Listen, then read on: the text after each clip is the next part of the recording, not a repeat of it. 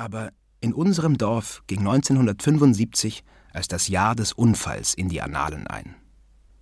Dafür sorgte mehr noch als das Murmeltier der zweite Protagonist des Geschehens, Viktor Janek, ein junger Schweizer Privatier. Auch die Überreste seines roten Cabrios Mercedes Roadster 300 SL fanden einen Platz in unserer Scheune. Viktor verbrachte eine Woche in der Oberpfalz.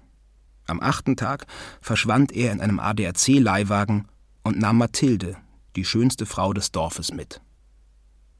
Dass Mathilde Gröler geborene Wiesinger bereits verheiratet war und nicht nur drei Koffer, sondern auch ihre einjährige Tochter im Auto verstaute, bereicherte die Angelegenheit um weitere pikante Details.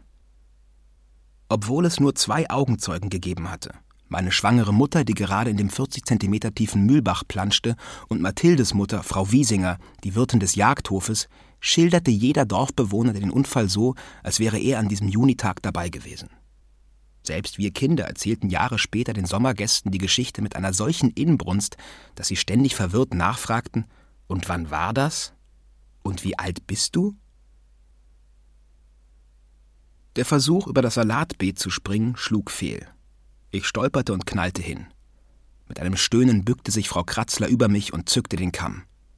Ich war weder schnell noch stark, aber ein Meister im unkontrollierten Wild um sich treten. Angefeuert von meinem Bruder und dem Murmeltier strampelte ich, bis die Kratzlerin aufgeben musste.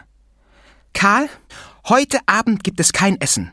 Du bringst das arme Herz Jesulein wieder zum Weinen. Ein Junge mit so schlechtem Benehmen, Herr im Himmel. Das Herz Jesulein weinte laut Frau Kratzler ständig wegen Lorenz und mir.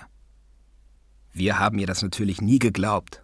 Jemand, der keine einzige Träne vergießt, wenn man ihm einen Haufen Nägel durch die Hände bohrt, fängt ganz bestimmt nicht an zu heulen, nur weil zwei Kinder ein paar Dummheiten machen. Frau Kratzler warf den Kamm nach mir. Er prallte an meinem Rücken ab. Das Murmeltier applaudierte. Karl, sie hat kapituliert. Du hast sie klein gekriegt. Kein Essen, auch für Sie nicht, Herr Murmelstein, damit wir uns verstanden haben, brüllte sie zu seinem Fenster hoch. Niemand will ihr Essen, Kratzler, schrie er zurück, und sein Bass war um einiges eindrucksvoller als ihr schrilles Gekeife. Lorenz und ich hockten auf dem wackligen Geländer der Brücke und warteten auf das Murmeltier. Die Kratzlerin hatte ihre Drohung wahrgemacht und nicht gekocht.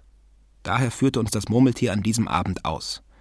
In unserem Dorf gab es eine einzige Gaststätte, den Jagdhof der Wiesingers auf der gegenüberliegenden Straßenseite. 42 Kinderschritte von der einen bis zur anderen Haustür. Glaubst du wirklich, dass sie es getan hat?